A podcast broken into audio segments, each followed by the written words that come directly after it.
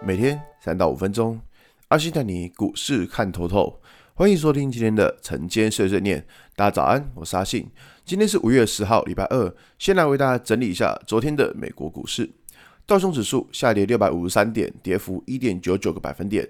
纳斯达克下跌五百二十一点，跌幅四点二九个百分点。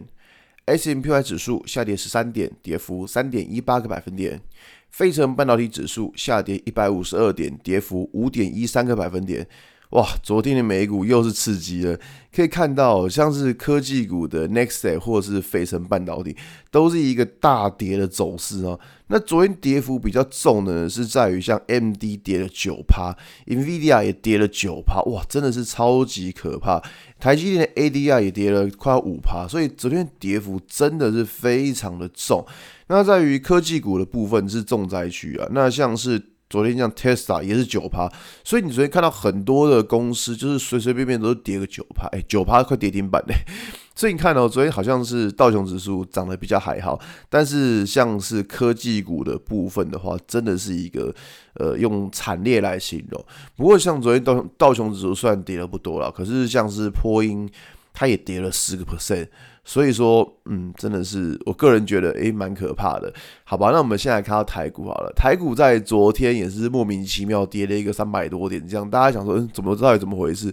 怎么又是三百多点？OK，好，那可是我觉得今天蛮有趣的啊，就是在上礼拜，呃，应该说在。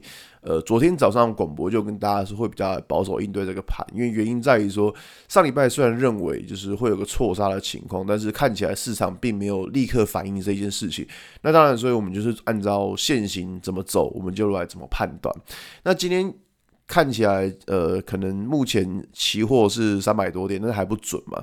但是不知道等一下会几点。但是我觉得今天一个蛮有趣的情况就是说。今天应该会出现一些融资的断头潮了，因为以昨天来看的话，其实已经有一些呃，就是个股，相信应该已经破了融资维持率，然后我相信在券商应该也是融资追缴的，应该也会出去了，所以说啊，今天应该会出现所谓的融融资追缴了。那融资追缴的话，在早盘可能九点到十点的这一段时间。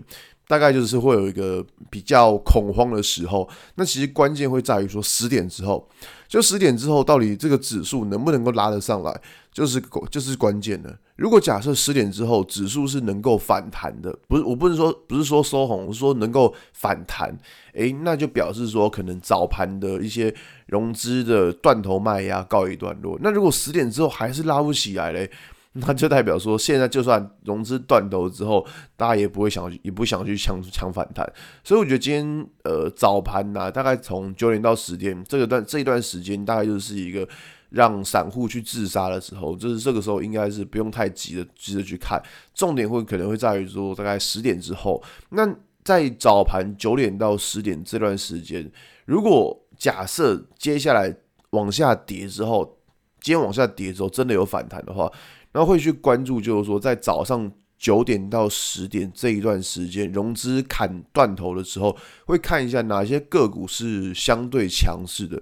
我说的相对强势，是说可能大盘在跌，然后它却没有跌之类的，就是会看说哪些个股这种情况，然后再来配合看指数有没有反弹，然后来看要不要来抢个反弹之类的。因为其实这边看到很多的数据都是在一个。呃，要反弹的讯号，所以这边真的就是差临门一脚。那反正昨天刚好美股跌，让恐慌整个蔓延出来，我觉得也不是一个太坏的情况。那只是说，如果假设你是之前完全没有控制部位的话，应该是一个蛮可怕的状况，好吧？今天节目就到这边。如果你喜欢今天内容，记得按下追踪关注我。如果想知道更多更详尽的分析，在我的专案《给通勤族的标股报告书》里面有更多股市洞察分享给大家哦。阿信晨间碎碎念，我们明天见，拜拜。